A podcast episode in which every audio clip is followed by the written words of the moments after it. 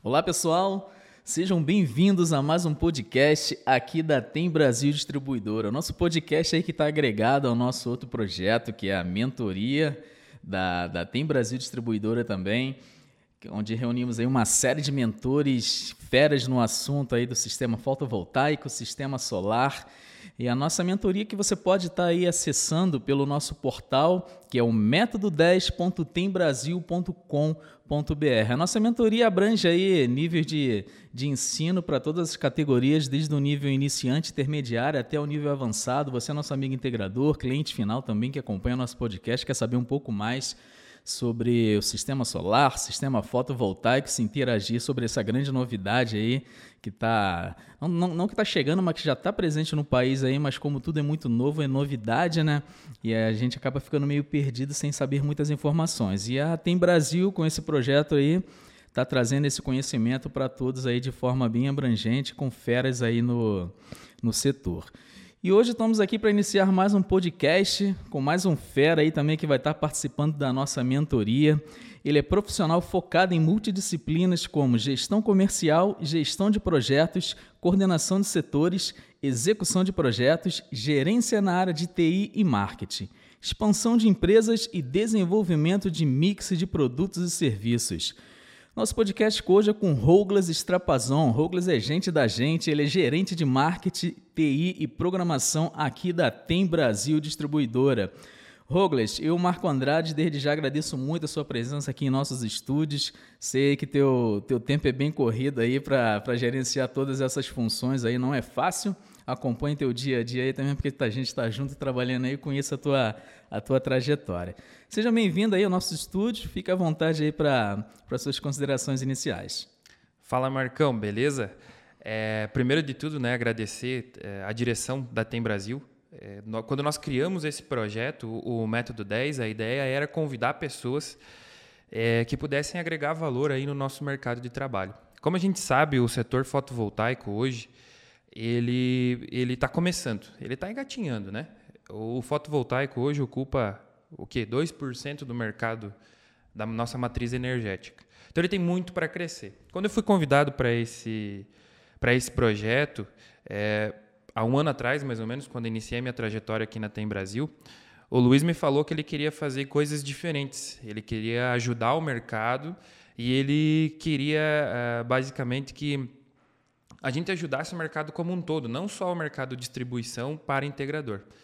Então, é, como surgiu o método 10, como surgiu cada uma das coisas. O primeiro passo de tudo, né, é entender que o meu nome realmente é com R, não é com D, né? É, as pessoas me conheço me, essa história já. É, me perguntam muito, né? Então, é, primeiro me chama de Douglas, depois de Rômulo, depois de Ramon. Essa é uma realidade que a gente vive por causa desse nome diferente que eu tenho é, sobre um pouquinho da minha experiência, então, nessa, nessa área aí e, e também um pouco sobre como é o, o, o, nosso método, tá? Primeiro de tudo, gostaria de agradecer o convite, mesmo sendo parte do projeto, né? O, o projeto ele é encabeçado pelo meu setor de marketing, o setor que é formado pelo Marco Andrade, que está aqui hoje me entrevistando. Sou Joe. Isso, nós temos também a Bruna Kunrat, nós temos uh, outros setores que estão atrelados a nós, né? Que são o TI a programação, são outros setores que eu gerencio. E essas pessoas também fazem parte disso, tá? Cada uma tem uma, uma colaboração. E também toda a empresa. A gente sabe que o, o método 10, ele é um objetivo comum aqui dentro da, da Tem Brasil. Quando esse projeto iniciou, para se ter uma ideia, a gente começou com a ideia de colocar dois mentores, talvez três. Nós já estamos o quê? 60 dias hoje, né? No dia é. da gravação desse, desse podcast, a gente já está 60 dias colocando conteúdo todas as terças e quintas. Conteúdo muito enriquecedor. Então, eu acredito que além de um projeto, tem a ver com uma profissão. E isso é uma coisa que me deixa orgulhoso, porque ser convidado para gerenciar esses setores pelo diretor da empresa e também ter a confiança das pessoas que fazem parte dele é, é muito importante. E quando eu sou convidado para ser um dos mentores, eu não estou aqui representando só o setor de marketing ou só uma determinada pessoa, né? A gente representa todos, porque o setor de marketing é basicamente quem vai comunicar e quem vai levar a informação do que a Tem Brasil pensa para os demais. Então, a minha participação, a participação do Marco, a participação da Bruna, a participação das pessoas do comercial, da expedição, estoque, todas as pessoas que fazem parte da empresa, elas estão junto comigo nessa aula, elas vão estar junto. A gente vai tentar mostrar um pouquinho é, de como é o nosso dia a dia. E eu acredito que o método 10 também tem relação com isso. Mas, claro, a gente vai conversar um pouquinho mais é, à frente sobre isso. Então, uh, fica o meu agradecimento, não só à empresa, mas também às pessoas que confiaram é, a minha indicação para estar aqui hoje falando. É muito legal ver é, a empresa priorizando alguns temas, alguns assuntos que talvez, se fossem em um determinado momento, não seriam assuntos tocados. Então, isso é uma coisa legal. E também é, deixar bem claro que esse projeto ele só foi possível porque muita gente participou disso. Desde as pessoas que ajudaram nós a montar o estúdio do podcast, montar o estúdio das lives, as pessoas que no momento que a gente está gravando ou está utilizando um espaço, não estão utilizando aquele espaço para que a gente possa usar. As pessoas que participaram, e aqui fica o meu agradecimento já de antemão, eu vou falar um pouquinho disso na aula, tá? no final da aula. É, um pouquinho desse agradecimento às pessoas que se dispuseram a participar. Esse trabalho é um trabalho todo voluntário, então quando a gente adentrar um pouquinho mais aqui na conversa e falar sobre o método 10, eu também vou falar um pouquinho e agradecer um pouco mais essas pessoas que nos ajudaram a chegar até aqui. E basicamente essas pessoas elas colocaram o tempo delas em prol é, do meio, porque se a gente está ocupando só 2% da matriz energética do Brasil hoje com fotovoltaica, você imagine todas as possibilidades que a gente tem. Então a gente está engatinhando ainda, esse mercado é muito novo e a ideia da mentoria é justamente essa. Quanto ao Papo 10, é, eu acredito que a gente vai ter uma conversa muito valorosa hoje. É, e eu acredito que a gente vai poder conduzir aqui é, as pessoas ou, ou quem está no, nos ouvindo ou vendo pelas redes sociais a entender um pouquinho do que é, é, o meio do marketing, porque ele é gigante. Ele é gigante. Mesmo as pessoas vendo aí que eu coordeno o setor de marketing, TI programação, dentro do nosso papo e também dentro da mentoria vai ser possível entender que basicamente é, tudo isso está ligado. E existe um motivo para que as pessoas que estão relacionadas ao setor de marketing, TI e programação fiquem juntas. Mas eu acho que a gente vai conversar um pouquinho mais sobre alguns assuntos e daí eu adentro em mais detalhes. Com certeza. É, de antemão até, Douglas, faço minhas palavras suas aí também. Agradeço a todo mundo aí que, que se empenhou de uma forma extraordinária, né, cara, aqui na, na empresa. Não só o nosso setor, como você citou, não só o setor de marketing, TI programação, os setores que você que você faz a gestão, mas toda uma empresa se juntou, é aquela, aquela velha frase que eu digo, né, cara, é uma engrenagem, né, quando todo mundo trabalha junto em prol de um, de um resultado, aquilo acaba acontecendo de forma tranquila. E foi bem bacana, pessoas que você citou aí mesmo que ajudaram a construir o, o nosso estúdio aqui, a nossa parte de gravação das lives, da, da parte da mentoria, assim, foi um trabalho de formiguinha ali, mas que gerou um, um resultado excelente. É isso aí. Então, Douglas, continuando aqui o nosso, nosso bate-papo aí, no nosso Papo 10, tem uma curiosidade aí que gostaria de saber, não só eu, mas todo mundo aí que acompanha, né, que todo mundo sempre tem, tem um pouco de curiosidade dentro de si, né, então eu te pergunto, como é que foi o teu início na área do marketing, Douglas? O que, o que veio primeiro na sua trajetória? Foi TI, foi marketing, foi programação, até você chegar aqui na, na Tem Brasil hoje. Como é que foi um pouquinho da tua história aí que você pode estar passando para gente? Então vamos lá. É, como que funciona? Porque as pessoas elas têm talvez um entendimento e a curiosidade sobre qual é o sentido de gerenciar, né, de, de trabalhar com três setores distintos. Porque aparentemente, se você falar ah, marketing, TI programação são coisas distintas. E aí começa, na verdade, a minha história. E talvez a minha história. Eu sou uma pessoa nova, mas eu já tenho uma certa trajetória. Então, talvez a minha história ela explique um pouco desse pensamento. Tá? Eu digo que tudo que eu fiz ou a história que eu construí até hoje, ela foi moldada em pessoas. E o tema, é, quando eu falar um pouco na minha aula sobre a parte de, é, de marketing, a gente vai relacionar sempre a pessoas. Por que de pessoas? Não só pelo fato de ser um dos P's do marketing ou estar relacionado com todos os outros P's do marketing. Mas pessoas são é, o que te ajudam, o que te alavancam, o que fazem com que você construa isso. E por que, que eu digo que pessoas são tão importantes numa história? Há muito tempo atrás, é, eu ainda era jovem, digamos assim, não que eu não seja hoje, mas eu era um jovenzinho, um adolescente. Mais jovem do que hoje, né? Exatamente. E ainda não tinha uma perspectiva sobre o que eu ia fazer. Então eu tinha algo perto de 12, 13 anos e a minha família havia se mudado. A gente tinha mudado alguns anos antes, a gente havia se mudado de uma outra cidade, aqui do oeste de Santa Catarina, para a cidade que então o meu pai tinha sido transferido. Então, quando houve essa transferência, o meu irmão já estava na época de trabalhar. E ele iniciou trabalhando em uma rádio, depois ele começou a dar cursos de informática e trabalhar nessa rádio, até ele conhecer, descobrir a programação. Na época, ele foi para uma empresa que, que, que trabalhava com programação de software, mas o software que é um software de uso contábil, um software de uso gerencial, software de gestão. E ele estando lá dentro, ele começou a ter acesso a algumas informações sobre o que o futuro iria promover, digamos assim. Então, hoje eu tenho 30 anos, a gente está falando aí de, de, de 15, 17 anos atrás. Sim.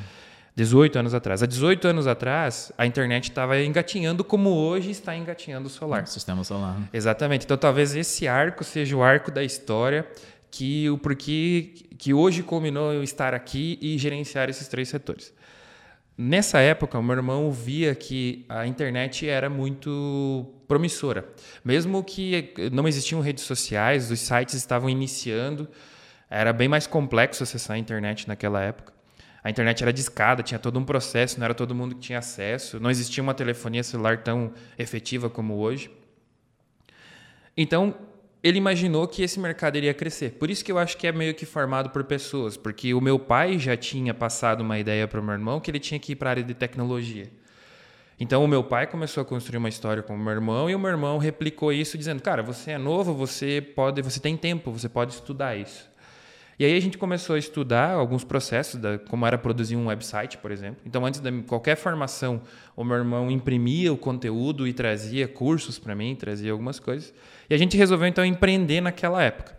O meu pai cedeu a garagem da casa e a gente iniciou na garagem, colocou alguns móveis ali. A garagem era bem grande, então o carro podia ficar no lugar e a gente iniciou com alguns móveis essa história.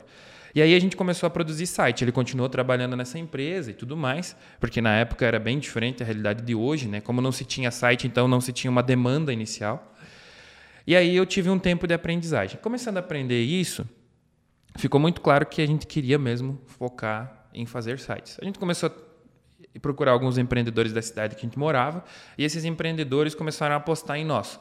Como eles não tinham uma pretensão de ter um site até então, mas eles achavam que aquilo também era promissor, pessoas inovadoras, eles resolveram investir um pouco em nós e basicamente como eu trabalhava em casa, eu tinha tempo, tinha manhã, tarde, noite, né? fora o horário que eu estudava, eu conseguia produzir isso. E aí então a gente começou o projeto. Em um ano a gente já subiu da garagem, a casa era dois pisos, a gente subiu para o quarto. Quando a gente chegou no quarto, a gente começou a profissionalizar. Em meio ano a gente já estava com uma demanda que eu sozinha não, sozinho não conseguia atender. Então essa questão de atender sozinho é, gerou um problema de pessoas. E aí novamente a gente fala de pessoas. Pessoas, né? É, porque para você fazer um projeto sozinho é muito difícil. E aí o meu irmão disse: não, então eu vou parar o que eu estou fazendo, eu vou sair dessa empresa de software e eu vou vir trabalhar com você aqui a gente vai montar uma empresa formalizada. Até então a gente estava trabalhando de forma informal, né? E aí a gente pegou e focou nisso. Focando nisso, o que aconteceu? O mercado se abriu de uma maneira muito grande e nos próximos seis meses que seria, a gente começou então algo em torno de 2008, 2009, a gente começou 2007 informal, 2008 a gente já tinha alguma certa formalidade, 2009 a gente fundou uma agência de publicidade. O que era essa agência de publicidade? Era uma agência que produzia websites, catálogos interativos, coisas para a internet. Junto com isso, aconteceu um fenômeno aqui na nossa região, que foi um, alguns provedores regionais começaram a trazer uma internet melhor do que a internet de escada. Então, o meio em que a gente vivia começou a propiciar com que a gente tivesse também uma empresa forte, porque nós por estar numa região pequena, talvez a gente era os únicos que fazia isso formalmente, com CNPJ, uma empresa, uma fachada. E querendo ou não, dependia de uma internet de qualidade até mesmo para que esse trabalho de vocês expandissem, né? Exatamente, exatamente. Você só conseguia é, fazer com que o, o teu trabalho fosse ganhasse um ticket maior ou tivesse relevância se o meio em que você estivesse propiciasse isso. Eu não, não tinha muito objetivo eu vender um site, por exemplo, para um cliente, se os clientes dele não conseguiam ver o site. Então eu, eu acabava perdendo para algumas mídias tradicionais. Então eu acabava perdendo a viabilidade na época para um jornal, para uma rádio. Porque se eu estava fazendo um site para uma loja de roupa e os usuários não estão acessando a internet, era muito mais vantajoso, em vez de pagar o site, a manutenção dele, a hospedagem, essa pessoa ir lá e pagar para a rádio anunciar.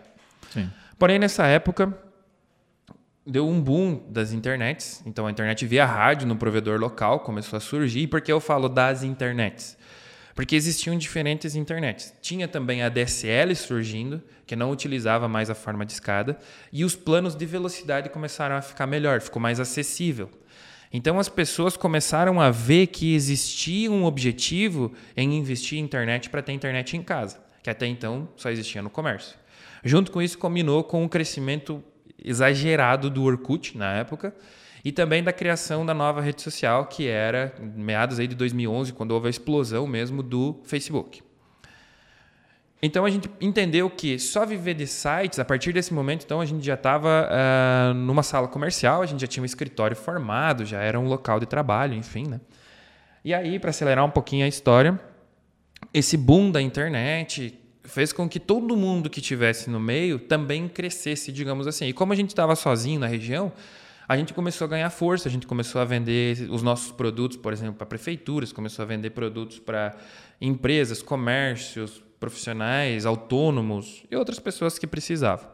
Porém, aquilo é, de ter as redes sociais, as pessoas começaram a dar uma baixada na produção de site e começar a produzir conteúdo para a internet como um todo. 2012, o YouTube começou a ficar muito forte, 12, 13. Então as pessoas começaram a querer produzir vídeos muito vídeo tutorial, muita coisa de como fazer. E a gente viu que ser uma agência de publicidade digital, digamos assim, na época, nós teríamos que abrir espaço ou ampliar para pessoas que viessem fazer uma parte gráfica também. Não tinha como se limitar somente a sites, né? Teve Exatamente. que expandir mais ainda, né? Exatamente, porque às vezes o cliente não tem uma foto da empresa dele. Uhum. O cliente não tinha uma foto do produto que ele vende. O cliente não tinha uma propaganda daquele produto. E como a rede social você não precisa ter um site, você fazia uma publicação, você criava um vídeo, era isso que eles estavam precisando naquele momento. Então, por que, que eu digo que tem muita relação TI, marketing, programação? Porque a gente programava site e a gente trabalhava com servidor, hospedagem, venda de hospedagem, venda de e-mail. A gente agregou vários serviços de recorrência, tá? Isso é muito característico no nosso setor solar também. O integrador geralmente ele vai fazer o quê? Ele vai vender o painel, mas depois ele pode vender uma venda, uma, uma parte de limpeza, uma parte de manutenção, é, ampliação desse sistema, um seguro. Existem outras formas de ganhar recorrência. Na época nós buscávamos o mesmo. Então a gente consumia muito conteúdo e a gente viu que a gente deveria fazer materiais. Materiais seriam o quê? Publicações, um material digital para ele usar daqui a pouco num catálogo. Se ele ia numa feira, daqui a pouco uma apresentação para ele colocar para uma feira, para uma reunião, um material para ele deixar passando vídeo no YouTube. Então a gente entendeu que a gente deveria trabalhar com produtos. O que seriam produtos? Voltando um pouco para a parte de marketing, seria talvez um produto gráfico, algo relacionado a design. Mas nesse caso não. A gente trabalhava com digital, então a nossa ideia era fomentar conteúdo digital. E foi aí que a gente partiu um pouco para a ideia de começar a criar conteúdos digitais. Então a nossa empresa, ela se tornou uma empresa, uma agência de publicidade como um todo. E aí para desenvolver um design legal, não é uma arte bonita. Você tem que saber fazer arte. E aí você precisa entender como isso funciona. Para entender como funciona, era marketing. Então eu me especializei primeiro em produção de websites e sistemas web, e aí eu comecei a trabalhar com programação. Quando chegou na hora de definir a minha faculdade, eu precisava entender sobre marketing. E aí eu iniciei cursos de marketing e iniciei uma faculdade de programação. Nesse período conheci pessoas, pessoas que me ajudaram a entender que o futuro seria mais digital ainda. que a internet seria mais rápida, que outras coisas aconteceriam. E aí eu estudei, o meu irmão se aprimorou em outras coisas. E a partir desse momento, já nós já estávamos chegando em 2013, 14. Já estava bem difundido as redes sociais, o Orkut já tinha dado uma baixada, o Facebook estava em alta, começou a surgir novas mídias. Instagram, o YouTube estava muito forte. Sim. E aí a gente começou a ter que entender é, mais de marketing do que o restante. Por quê? Porque a arte bonita ela não significa que ela vai vender. Eu digo que a arte bonitinha não vende. Não vende. O que vende é o conteúdo. Uhum. E o conteúdo você não aprende no design gráfico, você aprende no marketing. Então, qual é a relação desses três setores? É entender como a coisa funciona, qual o mercado que você está instalado, como a tua arte vende, e aí você precisa ter ferramentas. E aí que entra a programação. Se, por exemplo, eu vou ter um portal de vendas, esse portal precisa ser programado.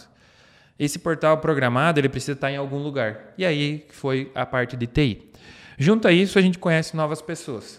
Depois de um tempo, as pessoas não queriam mais consumir só o nosso produto, elas queriam que a gente prestasse consultorias, que a gente tivesse dentro da empresa uma vez por semana. E nesse meio caminho eu conheci pessoas do ramo de telecom. E aí foi uma das primeiras oportunidades, junto com a agência, que eu tive de prestar serviços nesse ramo. A gente atendia indústria, comércio, atendia tudo. E aí, entrando no ramo de telecom, eu aprofundei muito meu conhecimento de TI. Entre consultorias, projetos e tudo, são quase 11 anos e meio dentro desse ramo.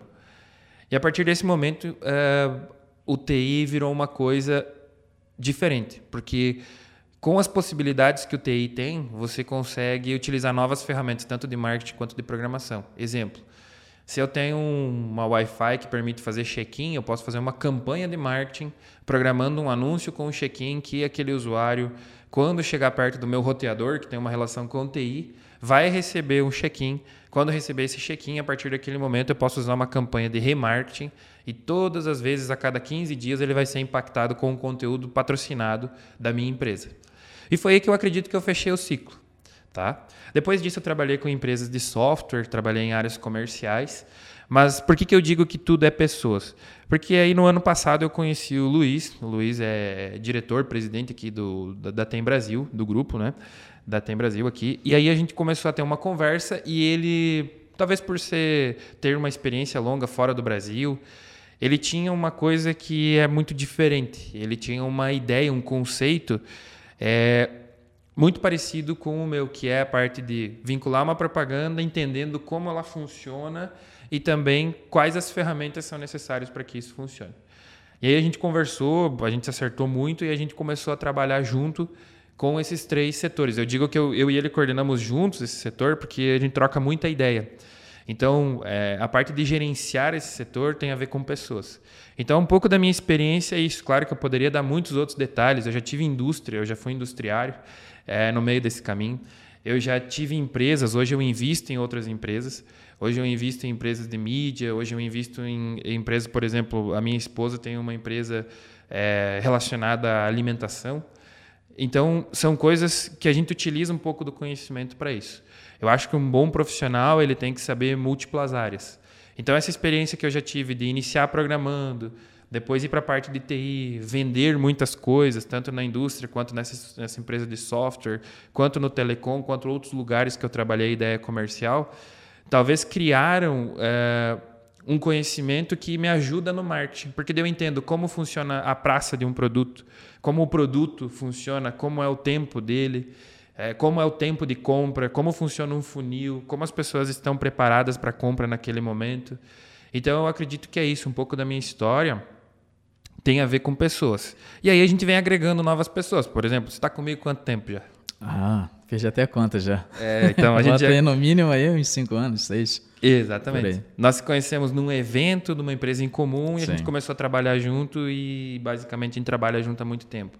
Outras pessoas que estão comigo, pessoas novas que vão entrar é, nesse processo também, porque eu acredito que tudo é pessoas e conhecimento. Se a gente trabalhar muito bem as pessoas e conhecimento, é, tudo funciona. Porque lá atrás, o meu pai, o meu irmão, as pessoas que me deram a primeira oportunidade, aqueles primeiros empresários que. Imagine o seguinte: eu chegar com 15 anos, 14 anos, junto com o meu irmão, na mesa de um empresário que tinha uma experiência gigante, tinha muito dinheiro.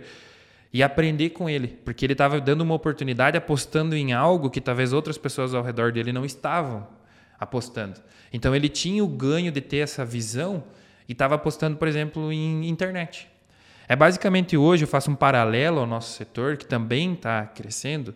O integrador chegar lá num determinado cliente, numa indústria, numa residência, e esse cliente dá abertura para esse integrador explicar como funciona a solar. Talvez há cinco anos atrás isso seria quase impossível, porque há cinco anos atrás, ah, é muito caro, tem a ver com importação. Mas e aquele cara que começou lá atrás, ele também aprendeu muito nesse mercado. Então eu acho que é, é uma soma. São pessoas, as pessoas que oportunizam você a começar, que te dão um caminho, um direcionamento, são as pessoas que depois você tem que levar junto na vida, porque elas também vão construir isso junto com você. Então, eu acho que a relação maior é, que a gente tem hoje são pessoas. Gerenciar esses três setores não quer dizer que eu sou um chefe para essas pessoas. Quer dizer que a gente é, é um líder e a gente acompanha essas pessoas. Essas pessoas vão fazer crescer é, não só o projeto Tem Brasil, mas os integradores com o método. Por isso que a minha história se confunde um pouco com a história da Tem, porque a Tem Brasil é basicamente a minha história quando a internet estava começando. Hoje quem está começando é o solar. Então, por que, que eu acreditei muito na ideia? Porque o Luiz ele acreditou no início desse projeto da mesma forma que nós acreditamos na internet na época. Era uma coisa que estava começando, é uma coisa difícil de operar, não é fácil. Seja o integrador que está aí no mercado, seja a distribuidora, seja o importador, o fornecedor, é, o próprio fabricante lá na China, a gente está falando em navios que ficam 60 dias atravessando o mar. Tem toda uma, uma logística até chegar aqui, né? Bem complexa, né? Exatamente, exatamente. O processo de homologação junto às concessionárias, toda uma questão do lobby que a gente tem hoje de energia no país. Uma, discutir matriz energética não é discutir é, liberação de venda. É isenção de impostos, é discutir leilão de empresas, é discutir privatização, é discutir governo. Então, o integrador ele está todo dia numa, numa nova realidade. Então eu acredito que a Tem Brasil passa pela mesma coisa que nós na época, por exemplo, e sem, sem ter uma infraestrutura de internet de qualidade no Brasil. Talvez se a internet nunca tivesse evoluído, é, eu talvez não tivesse tido a oportunidade de ficar esses quase 10 anos, 11, relacionados a uma empresa de tecnologia digital. Né? A mesma coisa acontece agora. Se a matéria-prima, os processos industriais, os processos de compra, as distribuidoras não tivessem investido nesse meio, talvez o ramo de fotovoltaica não estaria crescendo tão rápido como está crescendo agora. Perfeito. É, foi o que você citou, né, Rogles? E o que eu tinha falado anteriormente são pessoas, né, cara, que cria aquela engrenagem que um vai ajudando o outro e ninguém faz nada sozinho puxando aí desse gancho que você citou, é, é bem essa, essa, essa linha de raciocínio que eu sigo também, né? Até mesmo por estar junto contigo aí já nesse tempo aí, a gente acaba a gente acaba assimilando, tendo os mesmos pensamentos em comum ali, nossa forma de trabalho é um pouco parecida até, né? E só, só foi unir o útil e agradável aí, na né? toa que a gente está junto aí nessa trajetória aí já há quase 5, 6 anos de trabalho aí juntos, né? Bacana mesmo. E puxando um pouco aí do que você falou também, daquela internet lá do passado, da época do Orkut, da época do, do MSN, famoso MSN, MSN lembra? ICQ, que veio anterior a isso. Mandava uma mensagem, tremia a tela, aquela loucura, né? Não, aquilo era uma sensação no momento, né? Puxando um pouquinho daquela época, Rogles, questão de e-mail marketing, blog, marketing de conteúdo continua reinando aí no marketing digital ou você acha assim que tem perdido para redes sociais? Isso está tudo ali agregado, um está junto do outro? E-mail, marketing, blog. Eu tenho muita curiosidade de saber. Você acha que isso funciona hoje ainda para nosso integrador e que talvez está ali galgando ali no teu espaço ali, está ainda preso naquela cultura de e-mail, de blog? Tu acha que é válido hoje isso ainda? Bom, é, são ferramentas, tá?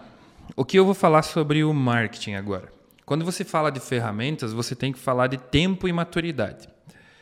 É muito difícil você dizer que algo morreu, algo parou, fazer um lapso de tempo sobre isso. Mas as estratégias mudaram um pouco. Então, assim, se você tem uma praça grande, vamos usar um exemplo de praça do marketing. O que seria uma praça? É a região que você atua.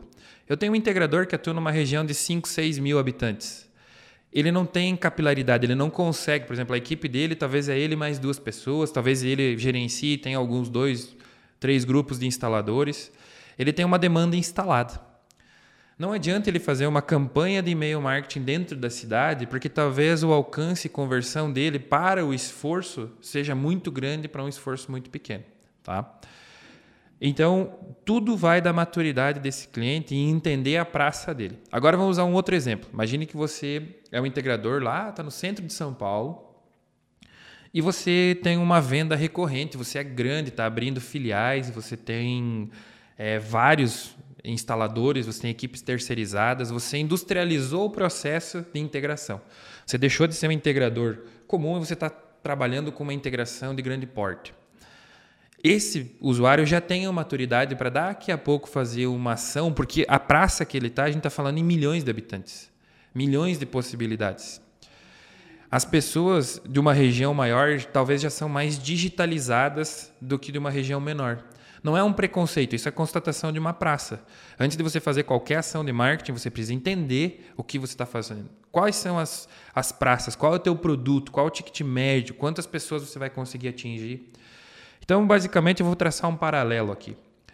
Você é uma empresa grande que tem vários é, integradores associados, você tem daqui a pouco instaladores, você já profissionalizou, industrializou o teu processo.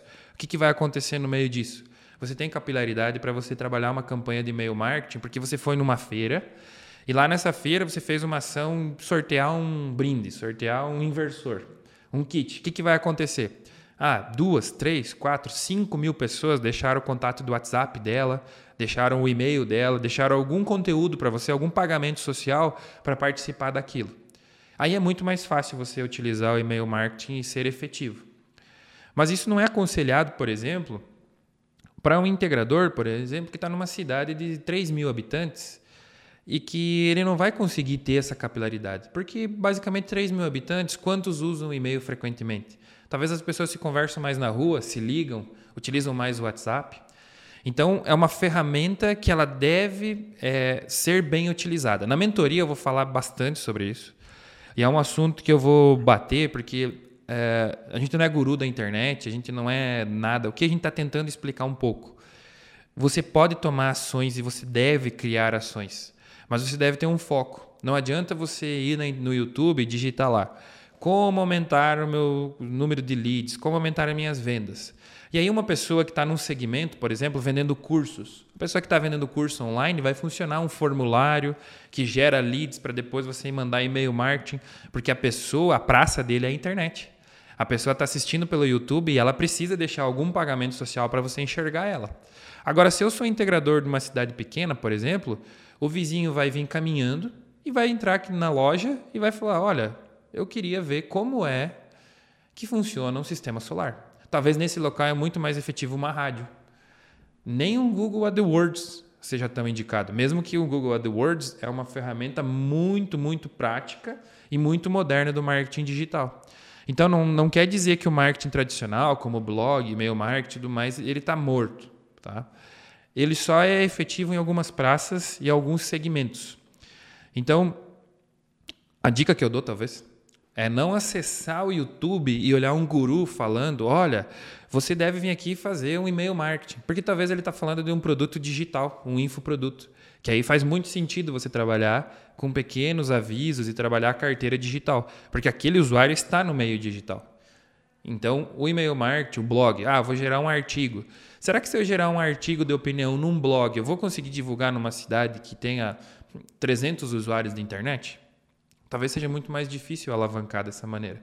Talvez seja interessante procurar um jornal local, fazer uma mídia de, de, de, de é, uma mídia de alcance através do WhatsApp, Talvez seja interessante eu fazer um evento, um workshop local e convidar pessoas é, da minha região, ah, do agronegócio primeiro, depois os industriários, ver se eu tenho uma associação comercial, talvez atuante na minha cidade, ou uma junta comercial, é, grupos de empresários, que eu possa fazer reuniões e apresentar como funciona o, o, o solar para é, agronegócio, como funciona o solar para a indústria, em qual meio eu vivo, qual a minha praça. Eu acho que a ferramenta ela tem que estar muito relacionada com a praça que você vive. Ela não pode estar relacionada com a opinião do guru. Ela não pode estar relacionada com eh, ah, eu acho que eu vi o cara usando e-mail marketing vai dar muito certo aqui. Eu vi a pessoa usando blog e eles falaram que blog dá resultado. Ah, talvez para você blog não dê resultado, talvez para você uma venda porta a porta, né? Um, um, um PAP que a gente chama, né? Você ir porta a porta, visitando, apresentando, olhando quanto é o consumo, né?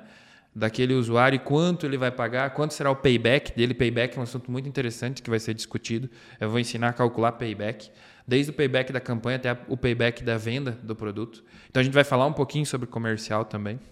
E aí eu faço esse paralelo que é não ter preconceitos com as ferramentas. Se você não conhece nada de digital, pesquise digital. Mas primeiro de tudo, veja se aquela realidade ela se encaixa. Porque eu digo que existem dois usuários, tá? Que seriam dois marqueteiros. A gente diz que todo mundo tem um pouco de advogado, de juiz, de mecânico, médico. pedreiro, médico e um e pouquinho marqueteiro. de marqueteiro. E o Google ainda te deixa ter a profissão que você quiser. Sim. Tu vai lá e pesquisa qualquer coisa. Ah, Tô com uma dor no pé, tu vai pesquisar lá, é coisas horríveis que aparecem, você já começa a tomar medicamento, você já substituiu o médico pelo Google. Isso acontece com o marketing também. As pessoas, elas vão muito nas opiniões dos gurus, muito nas opiniões de pessoas que afirmam coisas. Ou que daqui a pouco vão querer te vender um curso, vender um método, vender algo diferente. Tá? E aí eu faço paralelo com o nosso método. Por que, que o nosso conteúdo é todo de graça? Porque aqui a gente não está dizendo que você deve fazer algo. A gente está explicando as possibilidades. O método 10, o diferencial dele é ser uma ferramenta de possibilidades, uma ferramenta de inclusão, trazer pessoas para perto de nós. Nenhum momento a gente pediu para as pessoas pagar algo. A gente, inclusive, tem um projeto social em cima disso. Uh, os mentores eles não ganham nada para participar. A gente não vende cursos após esse método. E também a gente tem uma função aqui que são os dois tipos de marqueteiro que é o marque, marqueteiro inexistente tá? e o persistente. O inexistente é aquele marketing que é, o dono, o integrador solar, ele tem uma empresa. E aí ele pensa, cara, eu já estou vendendo bem, eu não preciso fazer marketing.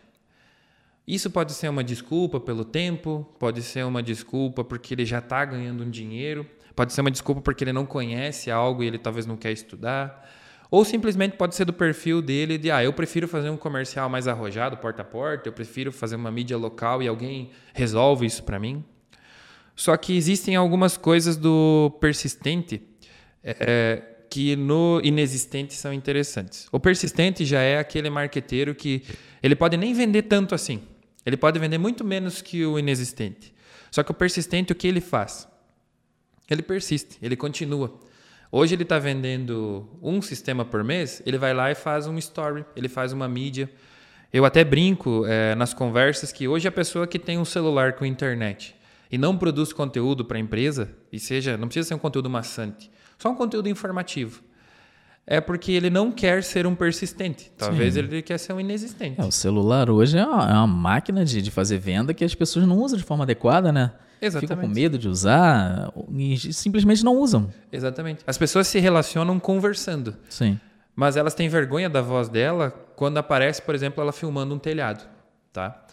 Uh, só que esse marketing inexistente, ele tem uma, um questionamento, tá? É muito fácil de você conversar com uma pessoa que diz assim, olha, eu já vendo muito, eu não preciso, eu nem conseguiria controlar a minha demanda porque eu não tenho demanda instalada. E talvez isso é uma coisa que limita o crescimento de algumas empresas, de alguns empreendedores. Não quer dizer que eles não estão fazendo certo, eles só estão limitando talvez uma demanda que poderia ser muito maior.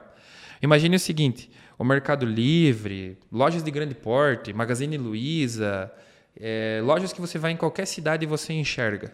Esses grandes players, eles poderiam ser inexistentes. Por quê? Porque eles já fizeram tanta mídia, eles já aparecem, eles já têm tanta loja que se eles seguissem o pensamento do inexistente, você não veria a propaganda deles. Exato. E hoje existe loja, por exemplo, o Mercado Livre. O Mercado Livre movimentou 83 bilhões de reais em vendas no ano passado. Eles investiram quase 3 bi, ou seja, talvez parte do lucro deles, que gira entre 9,9% de cada pedido e 16% operacional, foi para o marketing. Investimento em marketing. Porque já é uma empresa consolidada. Por que eles fazem isso? E, for, e fora aquela, aquela concepção que a grande maioria das pessoas tem que marketing não é investimento, é gasto. Né? Não, tem que gastar com marketing. Não existe gastar com marketing. Nunca. O marketing é um investimento que você pode não ver no momento, mas futuramente, e a, da média a longo prazo, você vai ver esse, esse retorno Exatamente. de forma eficaz. Exatamente. E eh, por que, que o persistente, que no caso dessas empresas, elas são persistentes? Por que, que elas se dão bem? Porque elas continuam alimentando o sistema. Elas têm uma demanda de um milhão de vendedores. Um milhão de pessoas vendem no Mercado Livre. Mas e o que, que elas fazem? Elas injetam mais marketing, trazem mais compradores. É como se você estivesse trazendo mais comprador para tua loja. O que, que vai acontecer? Novos vendedores vão aparecer e novos compradores vão aparecer. Agora imagine se o Mercado Livre fosse inexistente. Quando o boom acontecesse, o Mercado Livre não ia estar no alto, ele ia estar embaixo. Agora pense, faça um paralelo isso com o integrador. Imagine que o integrador nunca investiu em mídia social. Hoje o nosso mercado está aquecido. Na região, você está vendendo para todos os clientes entrantes. E aqui é importante no comercial que o cliente entenda que existem tipos diferentes de clientes no funil. Tem o cliente que está lá no topo de funil, que ainda não conhece o produto, está buscando. Tem o cliente de meio do funil que já viu o vizinho, já tem uma ideia de quanto é, mas está guardando dinheiro para investir. Ele ainda talvez não consegue financiar. E tem o fundo do funil, que é o cliente que compra. O que acontece? Você tem que ir maturando esse cliente. Porque se você não maturar, vai chegar um dia que esse mercado de cliente de fundo de funil vai acabar. Se você não fez marketing, se você é um inexistente, o cara que é persistente vai estar no mercado maturando o cliente de topo de funil e meio de funil. E esse cara que veio acompanhando, aquele cara que está vendendo um kit hoje, dois hoje, quando todo mundo que está seguindo ele chegar lá na base do funil, que é a hora da compra, ele não vai lembrar de você, porque você não estava lá. Ele vai lembrar de quem? De quem estava lá. Sim. Então, por isso que o persistente hoje ele pode estar tá galgando com um tempo muito mais lento, digamos assim. Mas talvez no futuro, quando o inexistente precisar investir em marketing, ele vai ter que pegar todo o lucro que ele teve e investir em marketing, porque ele vai precisar movimentar isso, porque o persistente persistiu nesse caminho, ele não fez tantas curvas e ele vai chegar com mais sucesso ao objetivo que é a venda. Claro que aqui a gente já está discutindo uma coisinha estratégica uhum. que tem relação com o comercial. Não quer dizer que uma coisa não tem a ver com a outra, tem muito a ver com a outra. Mas funil é uma coisa que deve ser estudada, porque não importa se você está numa região de 5 mil habitantes ou no meio de São Paulo, você precisa entender as pessoas para que você consiga vender para pessoas. E é aquela história de pessoas que a gente vai falar a todo tempo. Uhum. Talvez o P que seja o mais importante de todos é São pessoas. pessoas, né? É, uhum. Porque a mentalidade das pessoas de compra ela é igual, só que ela tem momentos e a mesma maturidade do integrador é a do cliente. Eu tenho um, talvez um cliente que chega, olha aquilo e fala: Cara, eu nunca mais vou pagar energia. Ele viu um estalo que é o vizinho dele colocar, ele vai pegar, vai procurar na internet, vai andar de carro, vai pedir para o vizinho, viu, com quem que você colocou? Já desperta interesse, né? Exatamente. Esse cara não precisou de maturidade. Só que quantos são assim?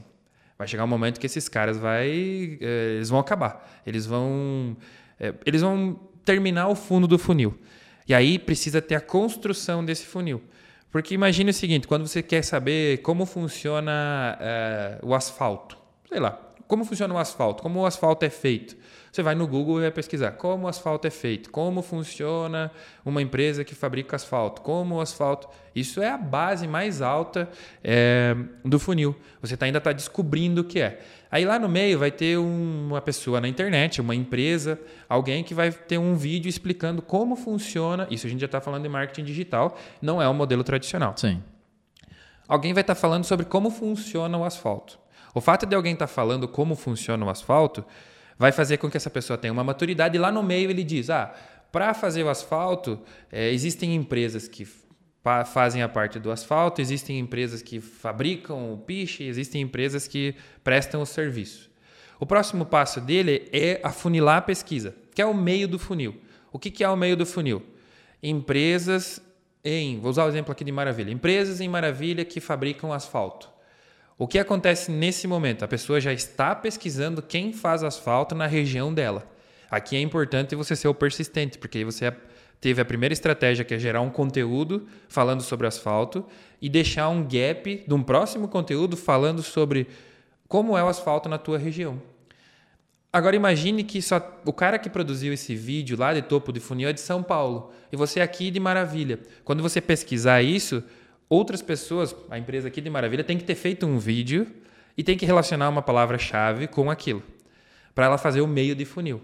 E aí a terceira etapa é a venda. Quando essa pessoa achou essa empresa, ela vai no site, vai na rede social. Como é o fundo do funil? A rede social é onde vai ter os depoimentos, onde vai ter vídeos de como é fabricado esse asfalto, vai ter é, cases de asfaltos que já foram feitos e vai ter os contatos dessa pessoa. Então, em três etapas, a gente resumiu aí um funil que talvez tenham dez etapas. É, mas o persistente vai fazer todas essas etapas. Ele vai construir um Instagram onde ele posta várias instalações, aonde ele coloca a praticidade de um financiamento, aonde ele coloca promoções, participação em eventos, uh, aprimoramento técnico, curso, e aí tem várias etapas do marketing que a gente vai trabalhar também na mentoria. Mas qual é o ponto que eu quero chegar? Qual é a, a aspas que eu quero deixar aqui? Você já imaginou se você for inexistente? Você não participou de nenhuma etapa desse funil. Você só pegou um mercado em alta e vendeu para algumas pessoas. Isso não é nem oportunismo, isso é, é um método de venda. Só que talvez esse método de venda não seja o mais eficaz para perpetuar a tua empresa. Não cria uma base, né? Não, você só vai executar enquanto o mercado está uhum. quente. Depois você vai ter que partir para outra coisa. É da onde começa, começa a acontecer aqueles casos que o pessoal só entra porque está na onda ali, daqui a pouco não tem foco, vai para outro tipo de setor e já, já não está mais na, no solar, já quer trabalhar com uma outra coisa, não mantém um foco correto, né? Exatamente. E o persistente é diferente disso. O persistente sabe que ele vai ter que passar 10, 15, 20, 30 anos trabalhando com isso. Então, como que ele vai fazer? Ele vai começar devagar, vai começar fazendo, usando algumas técnicas que a gente vai ensinar no método. E aí ele vai ter sucesso. Por que, que ele vai ter sucesso? Porque daqui 5, 10 anos ele foi preparando uma base de gigante, uma, de, de número gigante de pessoas que estão consumindo o conteúdo dele e já tem a confiança. Então essas pessoas podem comprar no concorrente porque é mais barato? Sim, mas esse concorrente está sem conteúdo. Então fica sempre aquele, bah, mas será que eu vou para esse lado ou será que eu vou comprar dessa pessoa que eu já acompanhei até aqui. Bom, já teve um monte de exemplo que deu certo, esse outro eu não conheço. Então, isso é, existem algumas estratégias tá? que a gente chama de neuromarketing, que é, por exemplo, você entra lá no Mercado Livre, tem uma barrinha verde. Quanto mais verde, significa que aquele vendedor é mais confiável.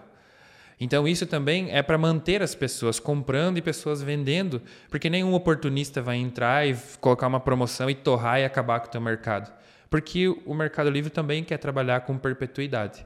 Eu uso muito o exemplo do Mercado Livre porque é para as pessoas entender que é uma ferramenta gigantesca que não precisaria mais estar investindo em marketing, mas tu é bombardeado de marketing através das redes sociais e de outros canais de uma empresa momento. que talvez não precisaria. Sim. Mas você pode usar outros exemplos, uma como Coca-Cola, por exemplo, da vida. Coca-Cola, tu pode Sim. usar a própria Apple, uhum. você pode usar exemplos locais. Aqui em Santa Catarina a gente tem a Avan. A Van usa muito marketing, mas eles abrem loja a todo momento. Independente disso, ela tem que continuar perpetuando o conteúdo para que as pessoas lembrem-se sempre dela. E talvez seja por isso que ela abre loja a todo momento, justamente por ter um marketing tão efetivo, né? Que as pessoas querem, ah, eu Sim. quero a tua loja na minha cidade. As pessoas pedem para ter a van na cidade dela, é incrível, né? Exatamente. Isso faz gerar demanda. Se você gera demanda, você pode contratar novos profissionais instaladores e aumentar a tua região. Então, aquele cliente que começou numa região de 3 mil habitantes, pode ir para a cidade vizinha de 2, já são 5 Pode ir para uma região vizinha de 10, já são 20.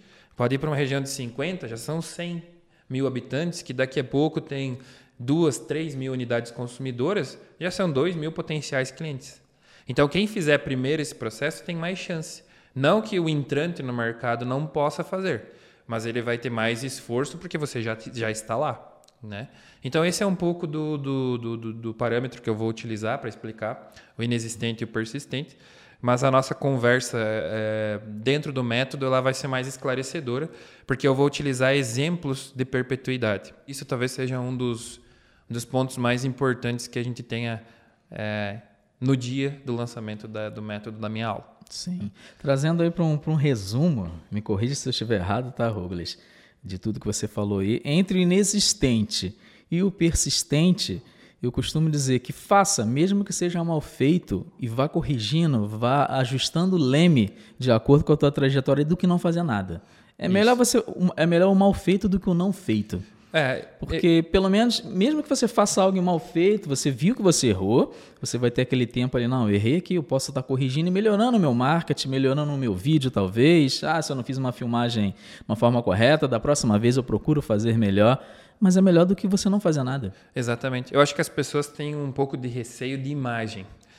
Por que, que a gente fala de imagem? Talvez o integrador, quando ele está trabalhando, e isso é um paralelo que eu estou fazendo, ele vai lá e sobe no telhado.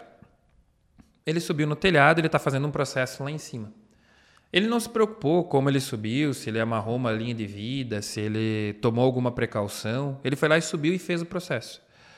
Quando você liga uma câmera e fala, oh, agora a gente vai gravar esse processo, ele vai dizer, não, mas peraí, que eu tenho que ligar, colocar é a linha de vida. Eu tenho que fazer isso. Então ele está muito preocupado com o que as pessoas vão dizer. Uhum. E talvez isso seja um inibidor do inexistente. Enquanto persistente, talvez ele seja mais tranquilo quanto a isso. Então tem a ver também com uma questão de personalidade. Sim. Mas não é por você não ter uma personalidade tão é, eficaz, por exemplo, se tu não gosta de vídeo, trabalha com foto. Se você não gosta de talvez rede social, identifica alguém que possa te ajudar com isso.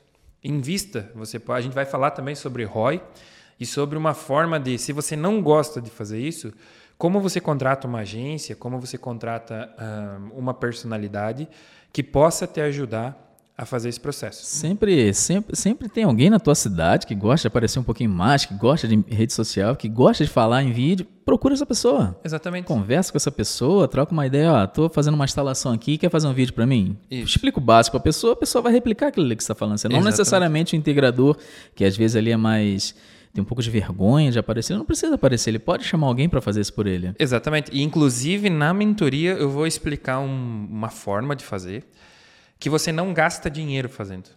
Muito pelo contrário, você ganha dinheiro fazendo. Então, não é uma promessa, não é nada. Você É, é um simples cálculo de como é, ajustar o leme para que seja possível fazer isso.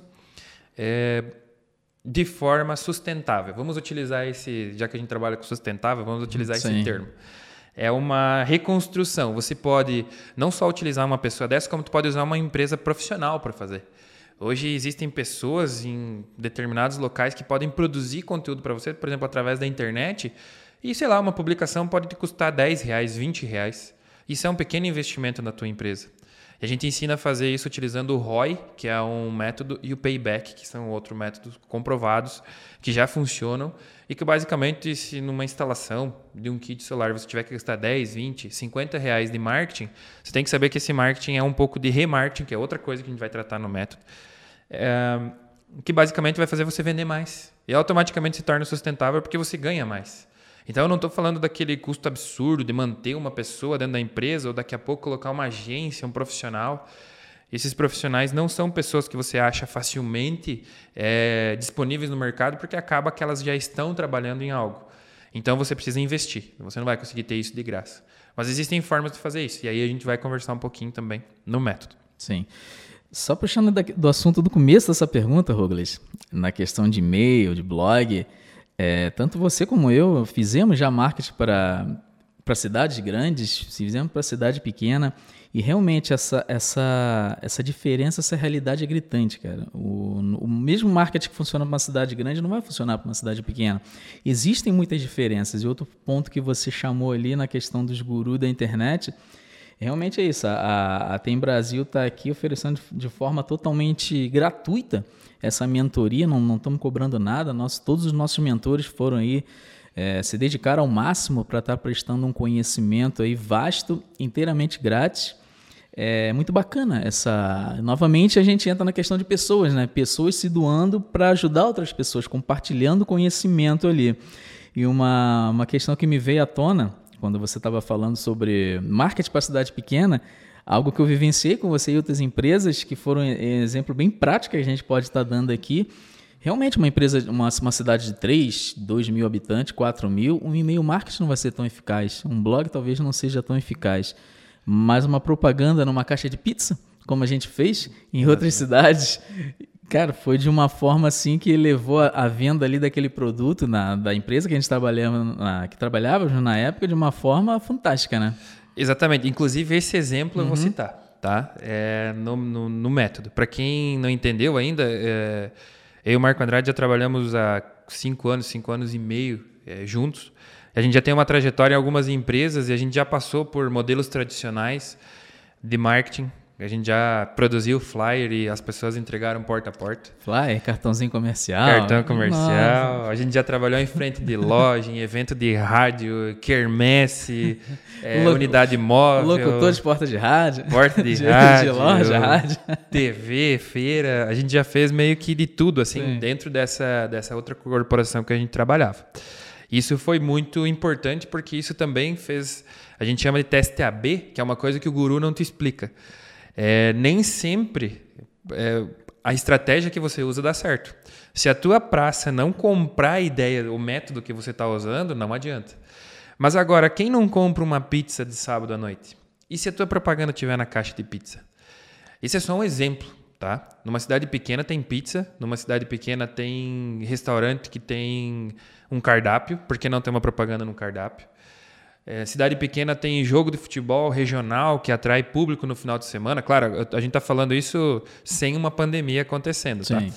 É, mas aí aumenta o consumo de pizza. Isso também é com, é interessante. Com certeza. É, e aí a pessoa vai lá assistir o jogo e na placa do campo tem a marca da tua empresa. Isso é importante. Tem um público bem direcionado. Claro, se o teu foco for esse.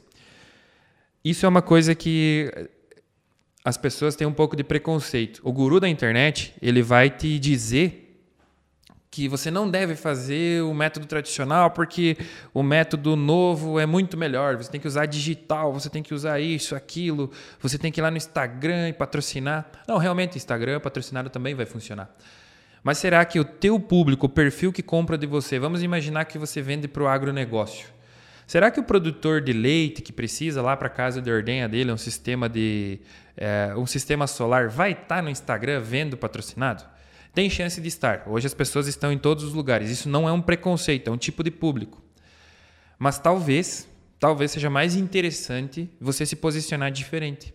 Como esse produtor rural consome as coisas? Tenho que fazer uma visita técnica para ele? Eu tenho que fazer um dia de campo para ele junto com uma cooperativa. Quantas feiras de, de, de, dia de campo que nós fizemos, né? Várias, que dava muito resultado, várias, nossa. Várias. Por que, que isso dá certo? Porque é um público muito nichado. Ah, tem uma feira local na cidade. Por que, que eu não vou participar da feira? Então, em vez. É importante você estar, tá, continuar estando no Instagram, mas não significa que se você ficar insistindo, insistindo, insistindo no Instagram, porque o guru teve sucesso não vendendo solar. Ele teve sucesso vendendo o curso que você está comprando dele que é um método totalmente diferente e você sim está no Instagram. Isso é um infoproduto. É diferente do teu produto, é diferente do teu consumidor. Então, acho que, acho que essa jornada de compra ela é muito mais é, salutar, você entender aonde está o teu consumidor, do que basicamente você sair fazendo é, o que os gurus dizem. Tá?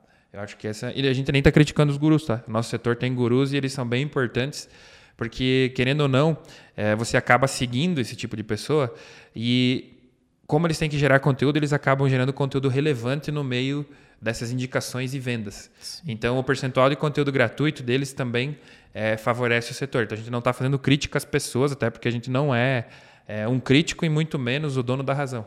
A gente só está pontuando aqui ou pautando aqui que, por vezes, você fazer um teste, inclusive eu vou ensinar a fazer teste AB no método, e vou usar o exemplo da caixa de pizza.